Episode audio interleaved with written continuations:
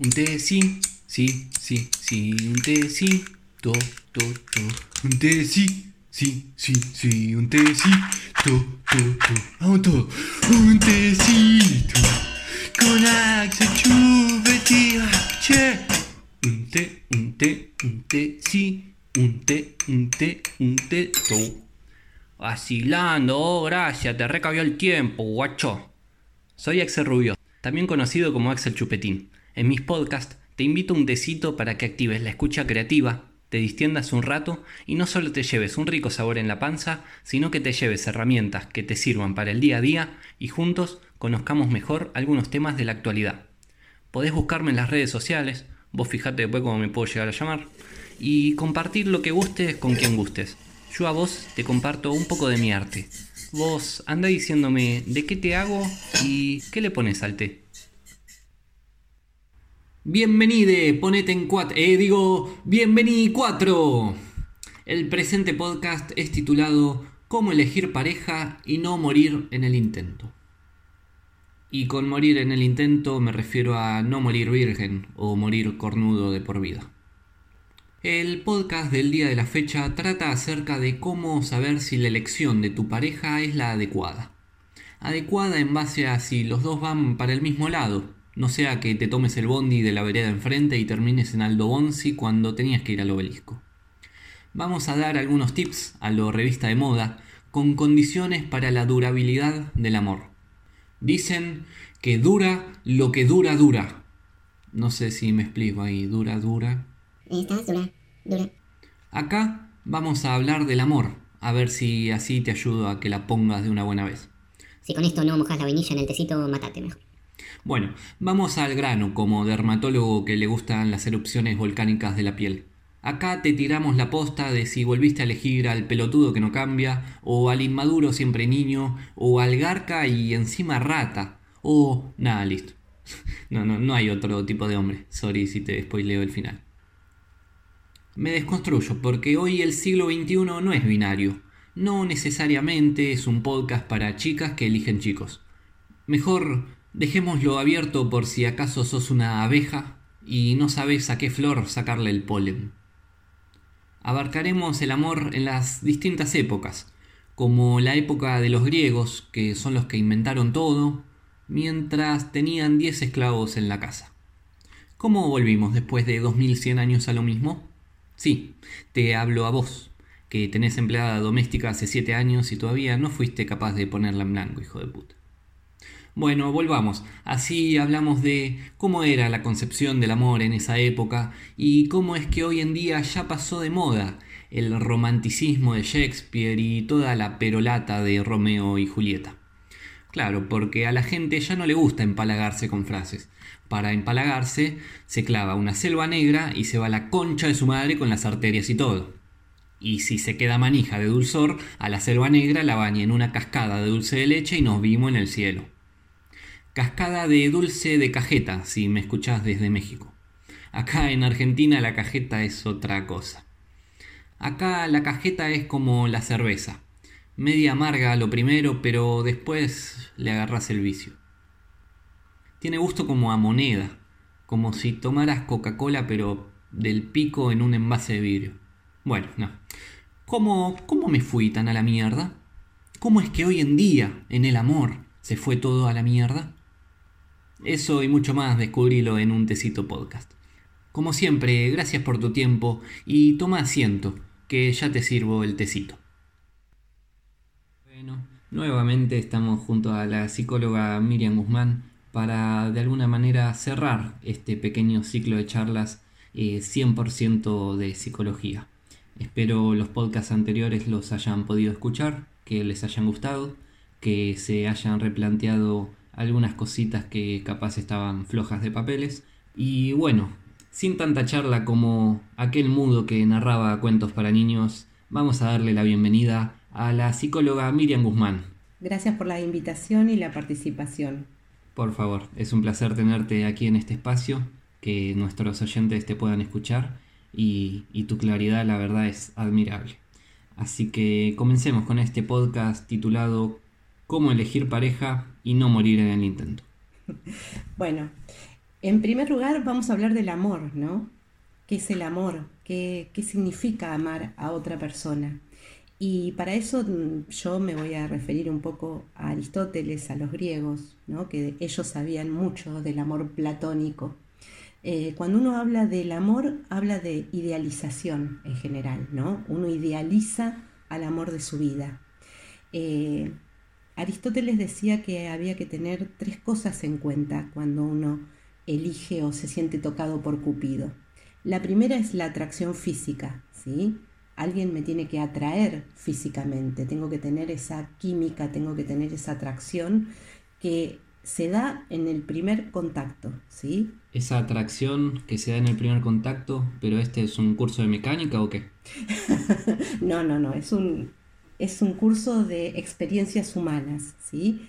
Hay algo de alguien que me atrae y a veces no sé qué es, ¿sí? Porque por ahí después cuando me pregunto físicamente no me gusta, pero me gustan sus ojos, me gusta su sonrisa, es como que lo voy eh, seccionando y, el todo me gusta. Hacemos un Frankenstein ahí de ojo, pestaña. Sí, entonces la atracción, esa química es fundamental. Donde eso no exista, no hay posibilidad de amor, ¿sí? Eso de que no, con el tiempo me va a ir gustando, es mentira, ¿sí? Eh, lo segundo que planteaba Aristóteles es la admiración. Y admiración significa mirar por arriba, ¿no? Cuando yo admiro a alguien, eh, es como que lo estoy mirando desde arriba y siento como, como un regocijo en esa admiración de esa persona. Y Aristóteles también hablaba del asombro, cuando la persona me asombra, ¿sí? Buenamente, ¿no? ¿no? Cuando no me deja de asombrar de las pelotudeces que hace, sino el asombro sincero, ese asombro que va de la mano del respeto. Esas son las tres condiciones que los griegos decían eh, saber y tener para que un amor dure por lo menos lo que dure dura. Eh, entonces, la atracción física, la admiración, el asombro y el respeto son los tres condimentos básicos en una pareja. ¿Qué pasa cuando pierdo esa admiración?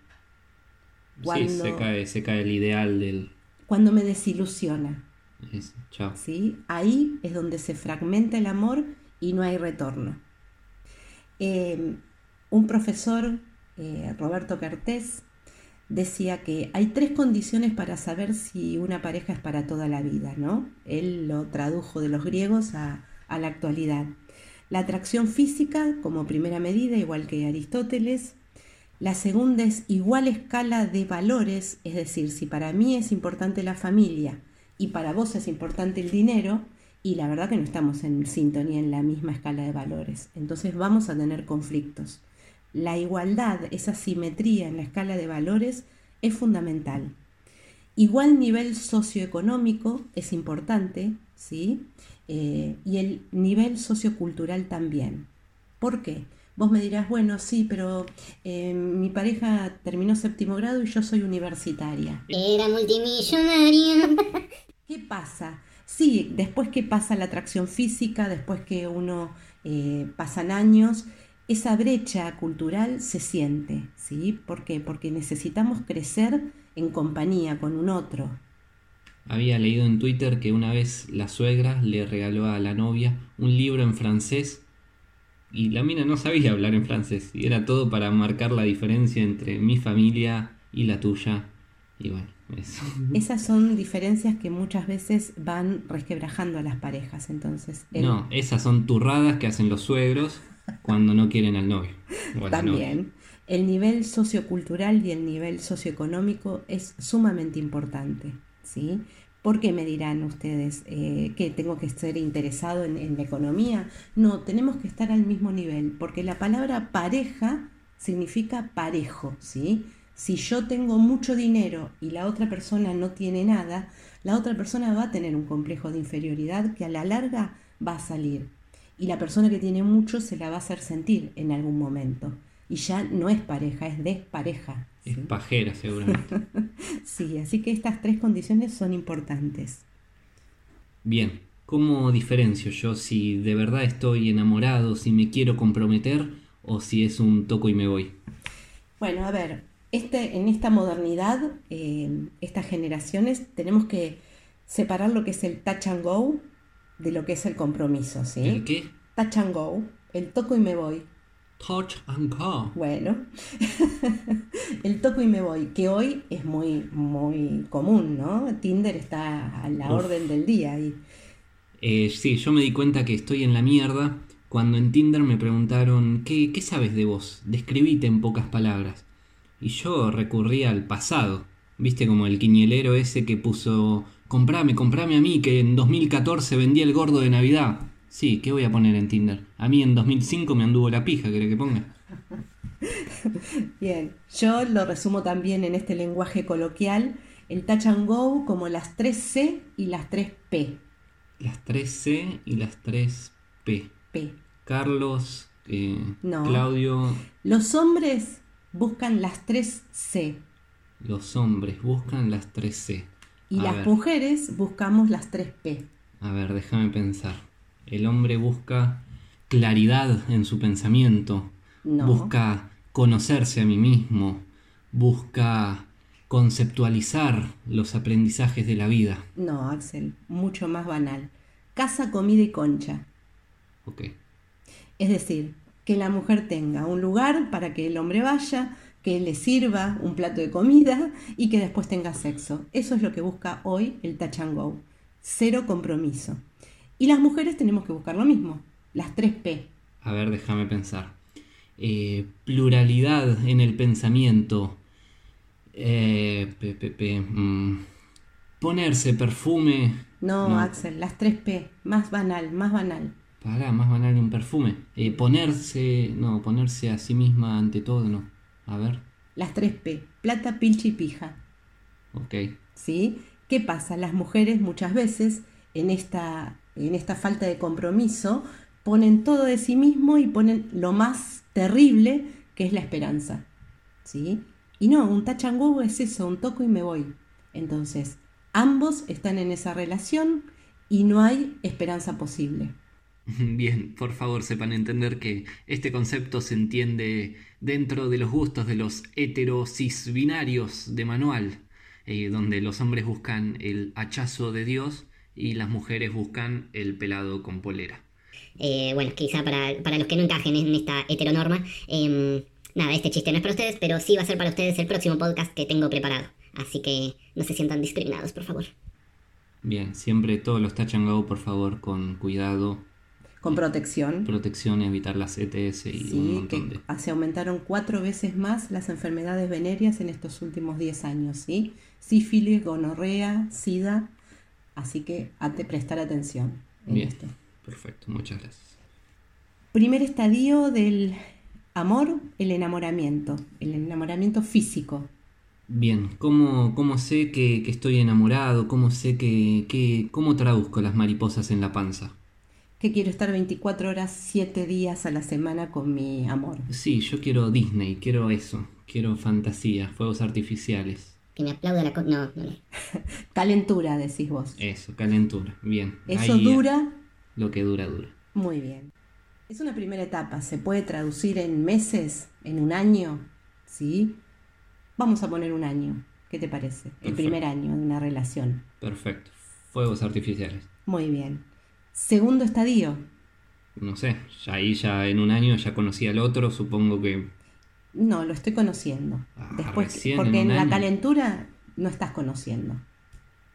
En la calentura estás viviendo, estás sintiendo. En el conocimiento del otro es donde empezamos a idealizar, ¿no? Lo idealizamos y vemos lo que queremos ver, lo que nosotros queremos ver. Por eso el- la metáfora del espejo o de Narciso, ¿no? Que se enamoró de su propio reflejo. Muchas veces nosotros amamos al otro, pero no amamos al otro, amamos lo que nosotros vemos en el otro. bien, es verdad eso. Amamos cómo me siento cuando estoy con el otro, muchas veces. pero no estamos viendo al otro, ¿sí? Y ahí viene la tercera etapa, ¿Cuál es? la ñata contra el piso. Veo la realidad, ¿sí? O como yo digo, el pato se conoce por las cagadas. ¿Qué significa eso? La conducta. ¿Cómo sé yo cómo es una persona? por lo que hace. Porque vos me podés decir que sos lo mejor. Totalmente. Me podés decir que sentís de todo. Digamos que el y hombre. ni me llamas por teléfono. Digamos que el hombre en eso tiene un chamullo ya. Exacto. Un speech. Entonces, ¿qué es lo que yo tengo que ver? La conducta. Las personas nos conocemos por lo que hacemos, no por lo que decimos y lo que pensamos, sino por lo que hacemos. Y acá, para cerrar esta etapa, el amor no es para sufrir.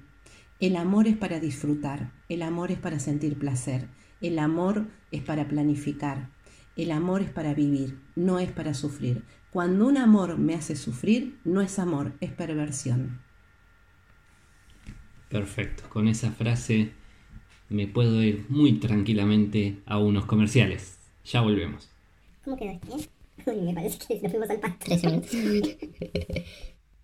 Se viene San Valentín y sos terrible rata. ¿Acaso ella se dio cuenta que el teclado gamer que le regalaste para el Día de los Enamorados en realidad era para vos poder seguir viciando mientras ella se termina de bañar? No lo pienses más y regálale un tiempo compartido en Cabañas El Gemido de la Tortuga. Eh, Sí, la primer cabaña con computadora y setup gamer para no perderte ese campeonato que jugás los sábados a la noche con los pibes en la PC.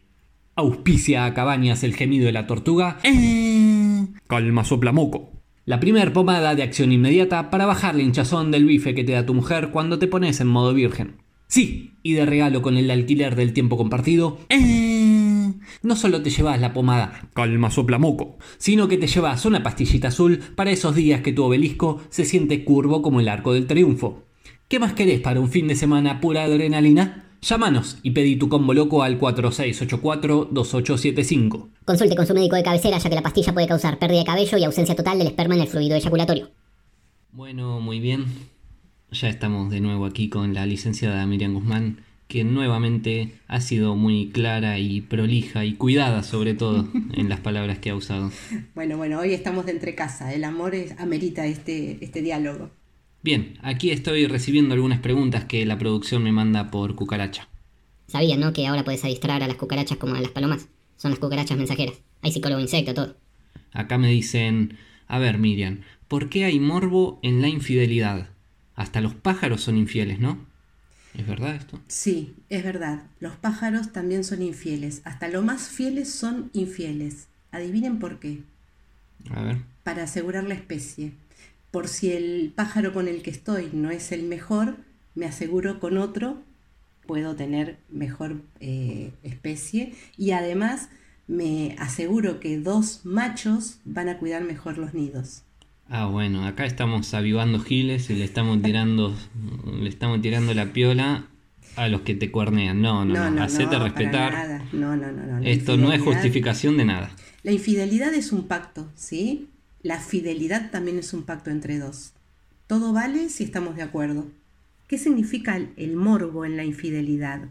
A ver, lo perverso, lo prohibido. Muchos dicen que lo prohibido tiene como una adrenalina que no produce lo mismo que lo permitido. Bueno, eso va en cada pareja, ¿no? Porque para mí el infiel es un ser sumamente egoísta. Si vos vas a ser infiel, déjame a mí también ser infiel. Una pareja abierta y chao. Eso, si la pareja era abierta, me hubieras dicho de antemano. Exacto. Bien. ¿Por qué? A ver, acá vamos de, siempre digo lo mismo, ¿no? El que es infiel, mientras el cornudo no sabe, el cornudo es feliz. No hay mejor eh, Ilusión, ejemplo de- del cornudo feliz, ¿no? El que nunca se entera. Eh, ahora, el día que se entera es donde ahí estamos escindiendo y donde estamos rompiendo un corazón. Eh, para mí el infiel es primero infiel a sí mismo. Es una persona que no es digna de confianza de sí mismo, ¿sí? Porque les vuelvo a repetir, el cornudo puede no enterarse nunca, ¿sí? Pero el infiel sabe que es infiel. Perfecto. ¿Qué pasa cuando un amigo tuyo se culea a tu ex? ¿Por qué pasa eso? ¿Y qué me recomendás para olvidarme de mi ex y ya que estoy del amigo que se lo culió? Bueno, esto es muy común en, todas las sociedades y tiene que ver con un, tema de competencia, ¿no? Esto que dice uno de los mandamientos, no desearás a la mujer de tu próximo. Fíjense que estaba escrito en las escrituras, ¿sí? Hace más de dos mil años y hoy lo vemos. Eh, es eso que quiero lo que el otro tiene. Tiene que ver con la envidia, ¿sí? Perfecto. ¿Por qué la gente te habla cuando ya te pusiste de novio?